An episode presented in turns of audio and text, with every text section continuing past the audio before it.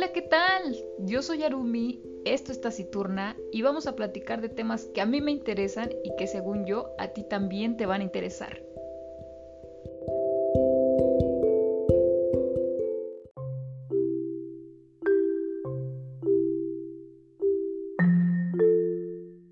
Bienvenidos a Taciturna, una semana más y bueno, en esta ocasión sí vamos a tener también las noticias, así que no los voy a hacer esperar más y vámonos con el resumen semanal.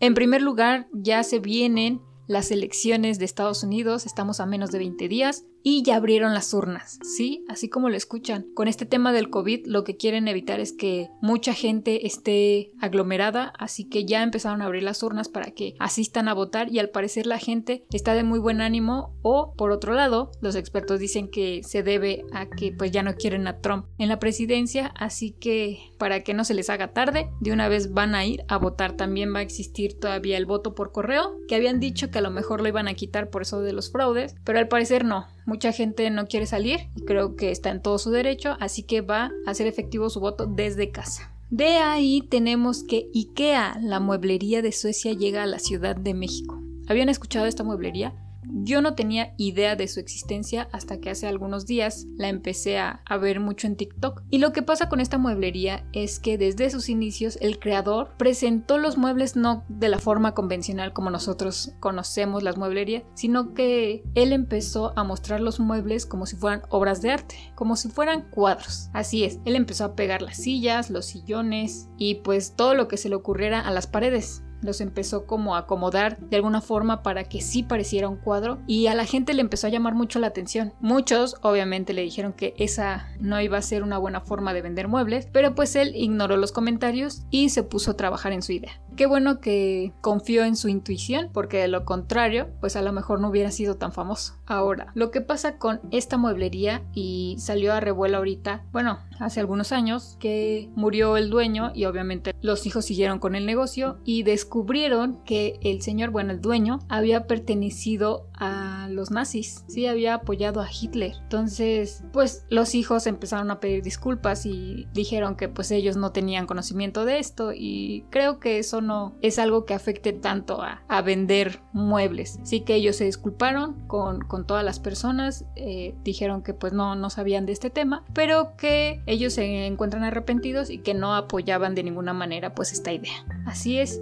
Y la otra es que IKEA se caracteriza porque es una de las mueblerías que empezó a vender sus muebles desarmados. Y ustedes dirán, pues eso es lo más normal, ¿no? Casi ya la mayoría los vende así. Y más porque ya hay envíos a tu casa, ¿no? Casi todo lo venden por internet. Pero bueno, aquí desde un inicio IKEA te daba los muebles todos desarmados como para que tú llegaras y los armaras. Esa era la idea. Y de igual forma, Muchos dijeron, ¿cómo crees que va a funcionar eso si lo que tú quieres es llevarte ya así como tu escritorio ya hecho? Y pues no, él, el señor este se arriesgó y dijo, no, yo los voy a vender así y si los quieren, los van a tener que armar en su casa y de alguna forma pegó. Mucha gente le agradó la idea y fue así como IKEA se empezó a hacer muy famoso. Así que si ustedes están en busca de muebles nuevos, pues pueden asistir a IKEA, ya se encuentra en la Ciudad de México. De ahí tenemos que entra la Profeco a quitar la mayoría de los quesos y yogures del mercado. ¿Y por qué? Yo la verdad no me había enterado, pero con esto de las etiquetas negras de que tienen mucho consumo de azúcares, grasas, sodio, pues casualmente la Profeco encontró que las etiquetas estaban mal. Cuando un queso declaraba que era 100% leche de vaca, pues vio que era una vil mentira. Entonces explicaron que antes cuando existían este tipo de, de incongruencias o, bueno, de, pues digamos que sí, de mentiras en las etiquetas, lo que hacían es que se iban a juicio y los juicios duraban demasiado, ¿no? Como 10 años, pero lo que pasaba es que el producto seguía a la venta y lo que quieren hacer ahora es meter alguna reforma en la que al encontrar estos casos, eh, pues el producto sea quitado mientras dure el proceso y ya cuando, cuando termine, pues ya vuelva otra vez a la venta o realmente sea quitado del mercado. Obviamente ya sacaron la lista de todas las marcas que realmente realmente han mentido en su, en su etiqueta poniendo 100% leche cuando realmente lo que utilizan a veces es sustitutos o otros azúcares. En fin, hay que ver si los quesos que tenemos en nuestras casas realmente son 100% de leche, que no creo, la verdad yo ya sospechaba que todo lo que comemos no es 100% de algo, ya que lleva muchos procesos y bueno, simplemente el queso amarillo, ¿no? El que es el conjunto como de todos los desperdicios de los demás quesos. Eso es lo que yo sabía, la verdad. No me da tanto asco, digo, al fin creo que es comestible, creo. Pero bueno, ahorita ya sacaron una lista gigantesca donde ya van a sacar varios quesos y yogures del mercado hasta que pues se pueda corregir o en todo caso definitivamente ya no podrán venderlos más. Y por último, y no menos importante, a lo mejor me voy a llevar aquí más tiempo. Ah, a ver, hace unos días se dio a conocer lo que es el Premio Nobel de Literatura, no sé si ya se habían dado cuenta, que lo ganó una señorita, bueno, una señora que se llama Louise Gluck, una estadounidense que en realidad se dedica a, obviamente, a la literatura, pero su trabajo se enfoca hacia los poemas y poemas bastante raros. Yo ya leí algunos que realmente, digo, la traducción del inglés al español pues da otro sentido, no hay la rima, no existe, bueno, no lleva el mismo contexto a lo mejor que en su idioma original, pero sí podría decir que son medio obscuros. O sea, en unos habla como de un asesinato, de la muerte, y aunque se escucha tan poético, la verdad es que sí dan algo de escalofríos. Y aquí viene la cuestión. Yo la verdad es que no conocía a esta señora, al parecer ha ganado varios premios, pero su trabajo se enfoca solamente en los poemas. Y yo diría, ok, está aceptable. Yo no critico esa parte. La verdad tampoco sé en qué se basen para dar un premio Nobel. Sin embargo, volteamos a ver, y esto porque vi memes y aparte un amigo me comentó el por qué no le dieron el premio Nobel a Murakami. Y me puse a buscar. La verdad es que aún no he leído ninguno de sus libros. Sé que tiene bastantes y la verdad es que me llama tanto la atención porque su nombre se parece demasiado al mío, o bueno, el mío al de él, como quieran verlo. Entonces sí me llama mucho la atención leerlo. No he tenido la oportunidad, pero sí lo haré. El caso aquí es que Murakami ya lleva una gran trayectoria. Entonces muchos expertos voltearon a verlo así como, ¿qué está pasando? ¿Por qué no le dieron el Nobel a Murakami? ¿Qué está pasando? Y estaba leyendo un artículo precisamente sobre, sobre él y el por qué sospechan que aún Murakami no pueda recibirlo o no deba. La verdad es que a lo mejor estoy juzgando desde un punto en el que no sé nada de él porque realmente no lo he leído, no he leído su literatura. Y los expertos decían que Murakami tiene, o a lo mejor su gran error es que es un bestseller, si identifican, ¿no? Son estos escritores que se vuelven tan famosos que su libro se vuelve el número uno en ventas. Bestseller es aquel libro que se vuelve muy famoso hablando comercialmente que en el primer minuto que sale a la venta la mayoría de la gente ya lo compró y pues resulta agotado. Entonces Murakami es lo que tiene. Muchas de sus obras han pasado por, pues, por este proceso y dicen los expertos que a lo mejor ese es el gran error porque el Nobel no se basa en qué tan famoso eres y es lo que tiene Haruki, que él ha sido tan famoso y ha sacado pues digamos que obras tan buenas que el Nobel no se fija en eso, sino que lo que él ha escrito sea muy bueno y que a lo mejor sea un poco difícil de digerir. ¿Por qué digo difícil de digerir? yo creo que ustedes se han dado cuenta. Al leer cierto libro les cuesta un poco más, ya sea por el lenguaje, por cómo está eh, redactado, narrado, eh, los tipos de personajes o narradores que se encuentran dentro de la historia, son un poco difíciles de digerir, literal, se te hace pesada la lectura. Por ejemplo, yo les podría decir que de las lecturas más pesadas que he tenido, y creo que ya lo he comentado, es Freud. Alguna vez un amigo me dijo, ay, te voy a regalar este libro, obviamente haciéndome la burla y me regaló un libro de Freud, él ya lo había leído y me dijo, te va a encantar. Claramente era sarcasmo. Miren, el libro no es malo, no, no es malo, pero al leerlo se me hizo muy pesado. Me refiero a que tuve que poner demasiada atención. Claramente cuando leemos tenemos que poner atención, pero me refiero a que no podía distraerme un solo segundo. Tenía que acabar literal el capítulo para no perderme. Y hay historias muy ligeritas como un Jorge Ibargüengoitia que al contarnos alguna historia pues digamos que podemos hacer como una pequeña pausa, ir al baño, regresar y vamos a agarrar otra vez la historia. O sea, sí tiene nuestra atención, pero sabemos que es una historia fácil de leer. Entonces dicen los expertos que Murakami lo que tiene es esto, tiene unas historias muy leves, es una literatura muy ligera y lo que el Nobel busca, pues digamos que son historias pesadas o bueno, difíciles de digerir, que tengas que pensarle un poquito más, digámoslo de alguna forma. Entonces que a lo mejor nada más por este simple hecho Haruki Murakami nunca pueda llegar a obtener un premio Nobel. Que bueno, eh, por otro lado yo diría, bueno, pero Haruki a lo mejor, y les digo, hablando desde mi ignorancia, tiene, ok,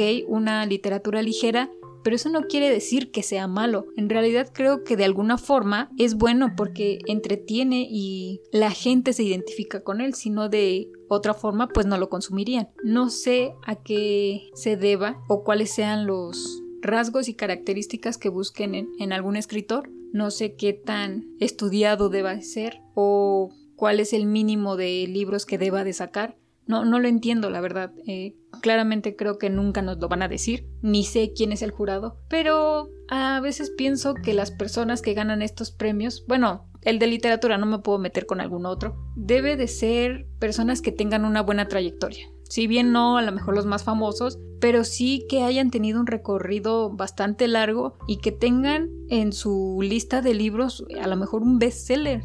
Y creo que Murakami no solo tiene uno, tiene varios. Y tiene de todo, tiene libros pequeños, tiene libros bastante tochotes como el 1 Q84, que yo lo he visto es un tochote, creo que hasta son dos tomos. Y otros muy delgaditos como Tokyo Blues o bueno, o uno más delgadito que se llama ¿De qué hablo cuando hablo de escribir? Y creo que precisamente en ese libro es donde Murakami dice el por qué escribe novelas tan ligeras. De hecho, cuando él empieza a escribir, comenta que él tiene una escritura un poco no contemporánea, pero tampoco antigua, digamos que una mezcla de los dos, ya que él cuando empieza a desarrollarse como escritor no había leído nada de su país, digamos que de la edad contemporánea, porque él empieza por el 79 con Escucha la canción del viento.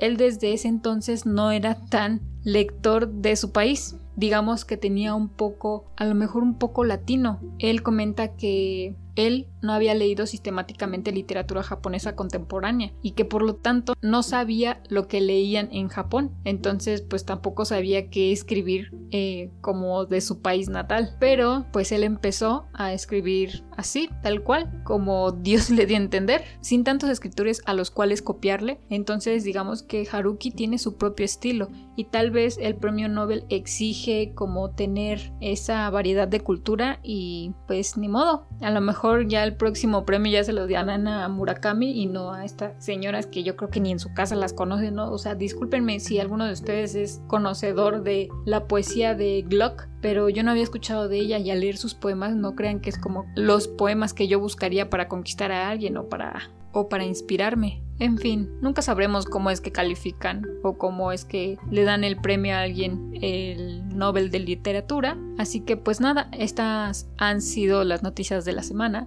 Espero les hayan agradado y pues hay que darle paso al brevario cultural.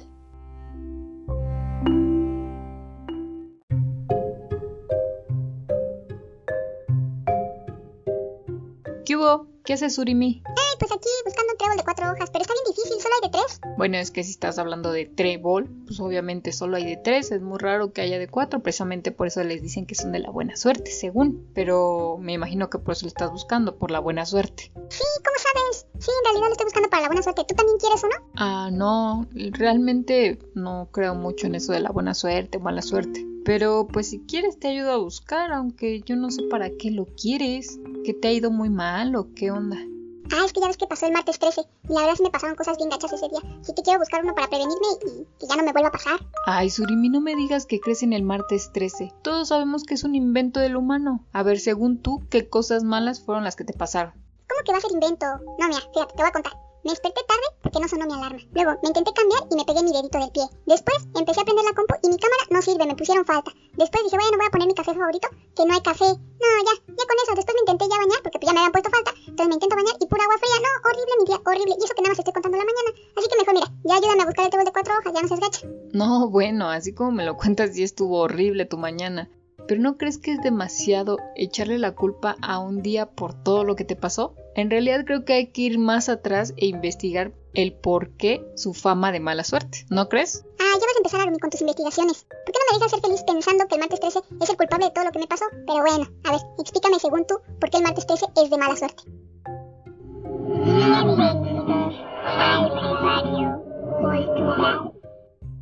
El martes 13, un día al que se nos ha enseñado, si no a temerle, por lo menos a tenerle respeto, y no hacer nada que implique la necesidad de un poco de suerte, pues este día es conocido por atraer la mala fortuna. Pero, ¿de dónde viene esta creencia? Como sucede muchas veces, el origen de esta creencia es nebuloso y no existe una sola respuesta, pero no por ello los posibles orígenes son menos interesantes. Para abordar el tema del martes 13 como un día de mala suerte, quizá resulte conveniente analizar cada una de las partes, es decir, ¿por qué le tenemos tanto miedo al número 13? ¿Y por qué los días martes se consideran de mal agüero? El número 13 se ha considerado de mala suerte desde la antigüedad dentro de las culturas derivadas del cristianismo. Esto obedece a que la última cena en la que Jesucristo convivió con sus doce apóstoles había 13 personas en la mesa y al término de ella Jesús fue aprendido, torturado y murió en la cruz. Esa es una de las razones por las que el 13, un número primo e imperfecto, se considera un número de mala suerte. Además, hay otras connotaciones negativas. En la Kabbalah, por ejemplo, se habla de 13 demonios, al igual que en la mitología nórdica en la que en una reunión de 12 dioses el número 13 lo ocupa Loki, un espíritu del mal. Además, hay referencias negativas del número 13 en el Apocalipsis y otros escritos antiguos. Por eso muchos aviones no tienen fila 13. Ciertos edificios pasan del 12 al 14 y existe la palabra triskaidecafobia, que designa el miedo patológico al número 13. Qué loco, ¿no? Oye, ¿me podrías decir qué hora es?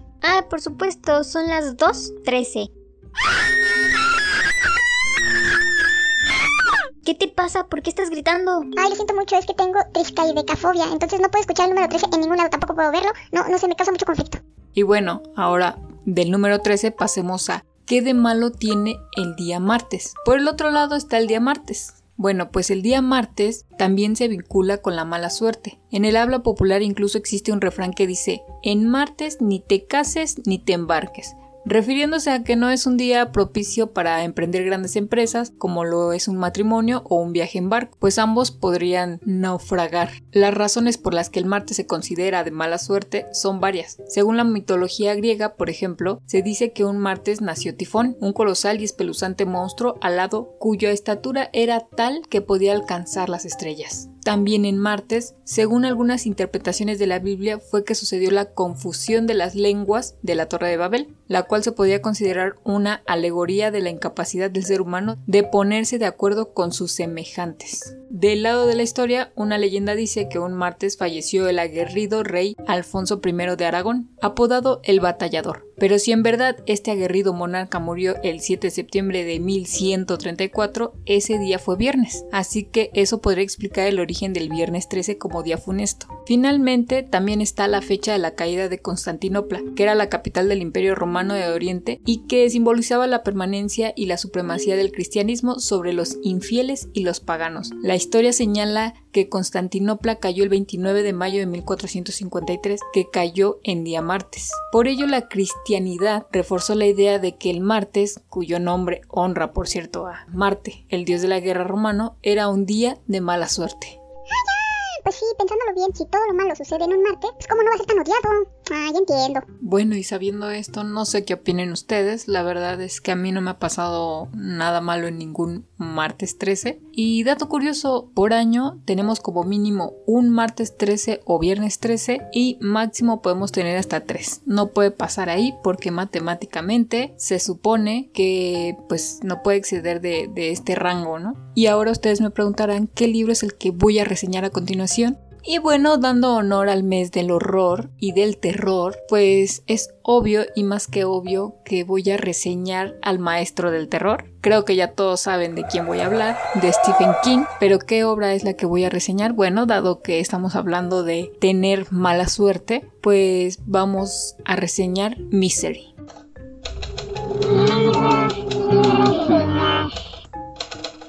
Perfecto, ya estamos en libros y reseñas. La verdad es que ya tenía muchas ganas de reseñar a Stephen King, pero me tuve que aguantar hasta este mes para poder reseñarlo, valga la redundancia, ya que pues creo que no quedaría ningún otro mes más que en este a Misery del autor Stephen King, editorial de bolsillo, qué género estamos manejando, pues claramente terror y suspenso. El año de publicación es el 2003, está pequeñito con solamente 376 páginas. Bueno, la que yo leí fue en mi Kindle, pero la que pueden conseguir también hay en tapa blanda, que normalmente es la que están vendiendo. De hecho, había visto yo unas ediciones muy bonitas, pero creo que solo las hacen en Argentina, donde la portada, bueno, las tapas son totalmente negras y en una esquinita ponen un dibujo referente al, al título del libro y se ven muy elegantes. La verdad es que me gustaría conseguir una de esas ediciones, pero creo que solo las venden en Argentina y no hay cómo puedan llegar a México. Ese es el único dilema. Pero bueno, pasando ya a lo que es la reseña de qué trata Missy, de qué va bueno, vamos a leer un poco de la sinopsis y de ahí nos arrancamos. Tal vez tenga sección de spoilers, pero en dado caso les voy a avisar para que ahí corten el podcast y no, no escuchen de lo que les podría yo spoilear más adelante. Entonces la sinopsis nos dice, Misery es un relato obsesivo que solo podía escribir Stephen King. Un escritor sufre un grave accidente y recobra el conocimiento en una apartada casa en la que vive una misteriosa mujer, corpulenta y de extraño carácter. Se trata de una antigua enfermera involucrada en varias muertes misteriosas ocurridas en diversos hospitales. Esta mujer es capaz de los mayores horrores y el escritor, con las piernas rotas y entre terribles dolores, tiene que luchar por su vida.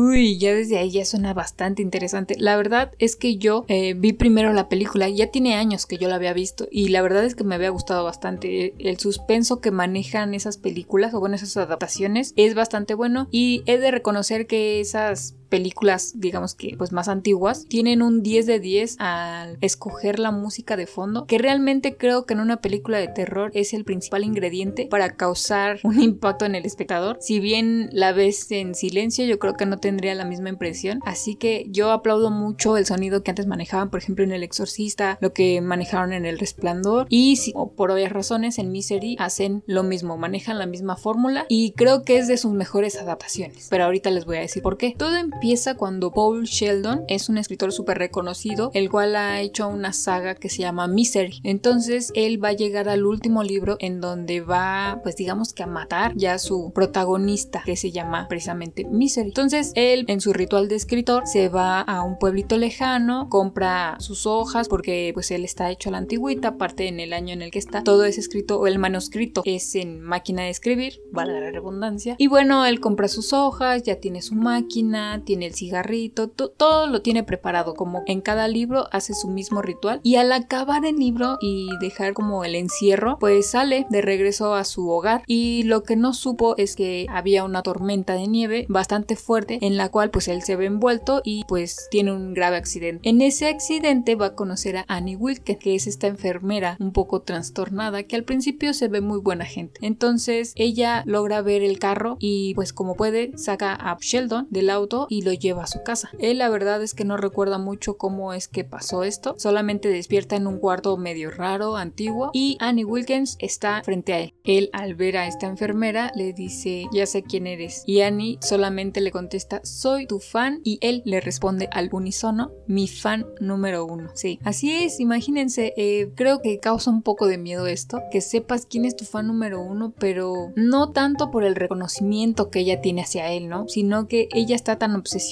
con toda esta historia que al enterarse que su escritor favorito tuvo un accidente y, que puede de alguna forma ayudarlo, pues digamos que todo hasta ahí va bien. Pero ella al empezar a darle los cuidados, entre comillas, pues él no sospecha nada, él piensa que todo está bien, pero sabe que de alguna forma esta mujer es un poco acosadora porque ha recibido cartas y cartas de ella eh, dándole su opinión acerca de los libros. Entonces Paul Sheldon se siente pues protegido, él piensa que está bien, Annie le empieza a dar pues drogas para que el dolor se le baje ya que las piernas las tiene destrozadas. Y pues él no nota nada raro hasta que le empieza a decir o bueno le empieza a preguntar que si puede utilizar su teléfono para hablarle como a su manager y decirle que pues había sufrido un accidente y que se encontraba en, tal sitio. A lo que Annie le dijo ah es que sabes que ahorita por la tormenta pues no hay este comunicaciones hay que esperar que baje. Y ya en cuanto baje y haya comunicaciones si quieres te aviso para que les puedas marcar entonces eh, Sheldon como que pues no, no, no le da buena espina, pero dice, bueno, va, te la creo, te la compro, no hay bronca, hay que esperarnos, total, ¿cuánto puede pasar? Uno, dos, tres días y listo, ¿no? Llamo a mi, bueno, llamo a mi equipo y pues yo creo que ellos vienen por mí. Entonces todo se empieza a tornar gris y negro cuando descubre que Annie empieza a salir al pueblo, pues que por comida y él entiende o da por hecho que entonces la tormenta ya pasó y empieza un poco a investigar en la casa, ah, porque para esto pues ella le regala digamos que una silla de ruedas, ya que ella eh, pues es enfermera, entonces tiene bastantes digamos que medicina y bastantes instrumentos, entre ellos una silla de ruedas que le regala para que se pueda digamos que mover dentro de la casa. Entonces él pues rondando en la casa a ver cómo está, pues ve el teléfono y trata de hacer la llamada lo más rápido que pueda y se da cuenta que el teléfono no tiene cable. Sí, creo que eso ya está bastante de miedo. Entonces ahí es donde él empieza a sospechar que algo malo está pasando con ella y que pues precisamente no quiere que se comunique al exterior y le empieza a dar bastante miedo porque Annie de repente tiene unos sube y bajas en sus emociones, digamos como, no sé, a lo mejor exagero, pero bipolares porque en algún momento Annie se porta tan bien con él que pues se no sospecha nada y en algún momento cuando ella está de malas y llega de malas pues le avienta la comida, le avienta las pastillas, entonces él como que esa parte le da bastante miedo y tiene que buscar la forma de salir de ahí porque no hay de otra y bueno si él no puede caminar solo tiene las sillas de ruedas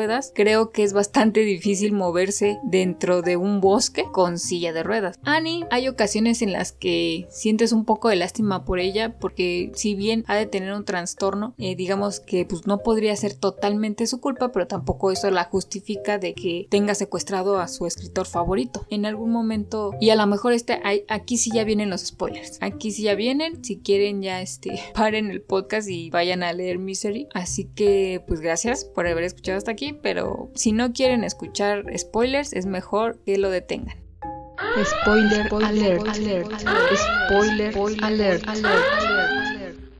Bien, hay un momento en el que Annie llega con Paul y bueno, Paul le dice que, tiene su mano escrito y que ya lo terminó y ya está listo para publicarlo. Le dice ella así como, ay Paul, ¿podrías prestármelo para poder leerlo y, y que de alguna forma yo te dé mi opinión?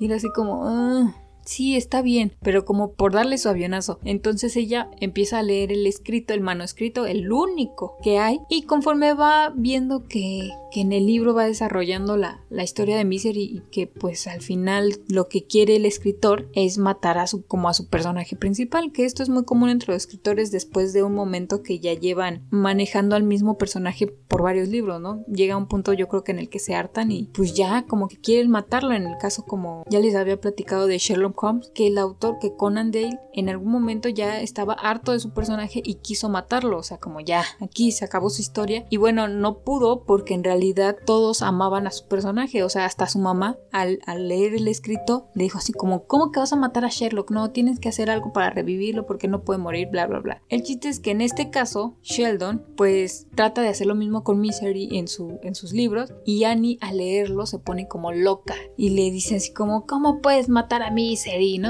Y está tan enojada que lo que hace es literal quemar su obra, o sea, le pone su asador y le, hasta le da cerillos y le dice, a ver, por favor, entre tú y yo, sabemos que tú no puedes hacer esto, o sea, Misery es lo mejor que has hecho, así que lo más recomendable es que quemes esto que, que pues sí, yo sé que te costó trabajo y que pues a lo mejor unos meses estuviste ahí escribiendo, pero lo mejor es que lo quememos, que quede entre nosotros y que vuelvas a escribir un nuevo libro. Yo cuando leí esta parte, o sea, ya sabía que iba a pasar porque yo pues había visto la película, sabía que es, esa escena iba a pasar, pero cuando te la describen en el libro me da otra vez el enojo y el soponcio porque yo dije, ah, son meses y tal vez años que él en su cabeza empezó a, hacer, a desarrollar este personaje para que tú en un Segundo, quieras quemar todo ese trabajo. Y lo peor de todo es que no tenía una copia, ¿no? No es como ahora que lo podemos trabajar en una computadora, guardar y, tener como los borradores. Él no tenía nada y pues sí se nota el enojo de él y, la frustración de que no puede hacer nada porque pues, realmente no se puede mover. Es más, si él no prende el cerillo, pues claramente Annie lo iba a hacer. Así que pasan esta serie de cosas en las que yo dije, wow. Hay otras escenas donde ella no quiere que pues él tenga como tanta movilidad, ¿no? No voy a contar la peor, la que como la que da más miedo, que pasa en, el libro donde pues, Annie lastima a Paul, pero hay una donde ella pensando que Paul no se puede mover tan bien, pues pone como pequeñas trampas en, en, los cuartos para ver si es que él se puede mover mejor. Entonces pone cabellos, y esto ya lo había visto en una serie de anime, pero no creí que a lo mejor ciertas personas lo hacen y, y nosotros vivimos en el pasado, amigos. Entonces lo que, lo que hace ella es poner sus cabellos en revistas, arriba de libros, en como en las manijas de las puertas, por si tú abrieras, pues se va a caer el hilo, ¿no? El hilo. El. Bueno, sí, podría ser un hilo también el cabello y entonces cuando ella regresa y ve que todos los cabellos que había puesto están como pues sí movidos ella se da cuenta que Paul estuvo rondando en toda la casa y pues estuvo ahí inspeccionando qué, qué es lo que tiene ella guardado. Entonces es cuando ella se enoja y empieza a remeter contra él. Y son esas escenas en las que te causa como ansiedad así como Sheldon por favor ya vuelve a tu habitación porque ya viene Annie y, y quisieras como meterte en la bueno, a mí me pasa, no sé si yo soy la loca, pero me pasa así como que tienes esa ansiedad de hablarle al personaje así como ya, ya, ya, muévete, muévete, que ya viene, apúrale. Y creo que este Stephen King es de las pocas cosas que, que, logra hacer a sus lectores. Y bueno, así como este libro tiene bastantes, pero sin duda alguna quise hablar de Misery porque se me hace una historia tan dramática y pues sí, terrorífica en cuestión de que alguien te secuestre y te haga todo lo que Annie le hace a Sheldon está cañón. Eh, sin duda el, el, final pues se queda un poco como, digamos que un poquito abierto. No me enoja tanto la verdad, eh, creo que, que, fue un buen final. Y sin duda también hay sangre, que es algo que agradecemos los lectores de terror. Y pues nada, eh, esto fue Misery, esto es Stephen King. La verdad es que todavía tengo varios que reseñar pero no quiero atiborrarlos todas estas semanas con Stephen King. Lo quise reseñar porque creo que en este mes se le debe por lo menos un podcast. Y empecemos con algo ligerito. La verdad es que si ustedes no han leído a Stephen King, pues yo creo que este es un libro muy chiquito y la verdad está muy digerible. O sea, como que te, te vas muy rápido. En cambio, uno que se cree que es Superman, pues empezó con It. Pero la neta es que si apenas quieres conocer al autor, Misery o también El Resplandor son dos muy buenos títulos con los que puedes comenzar a conocerlo y a, leer terror. Así que pues nada, muchas gracias por escuchar. Espero que la estén pasando muy bien en este mes. Disfruten de las lunas, disfruten del terror. Y si bien vamos a seguir con esta línea, también en noviembre vamos a empezar con las tradiciones para que luego no estén ahí quejándose que nada más este, estoy apoyando tradiciones de otros lados. Realmente no es una tradición, pero bueno, aclarando el punto, vamos a seguir por la misma línea, así que gracias por escuchar Taciturna, esto ha sido el podcast de hoy y pues nos vemos la siguiente semana. Bye bye.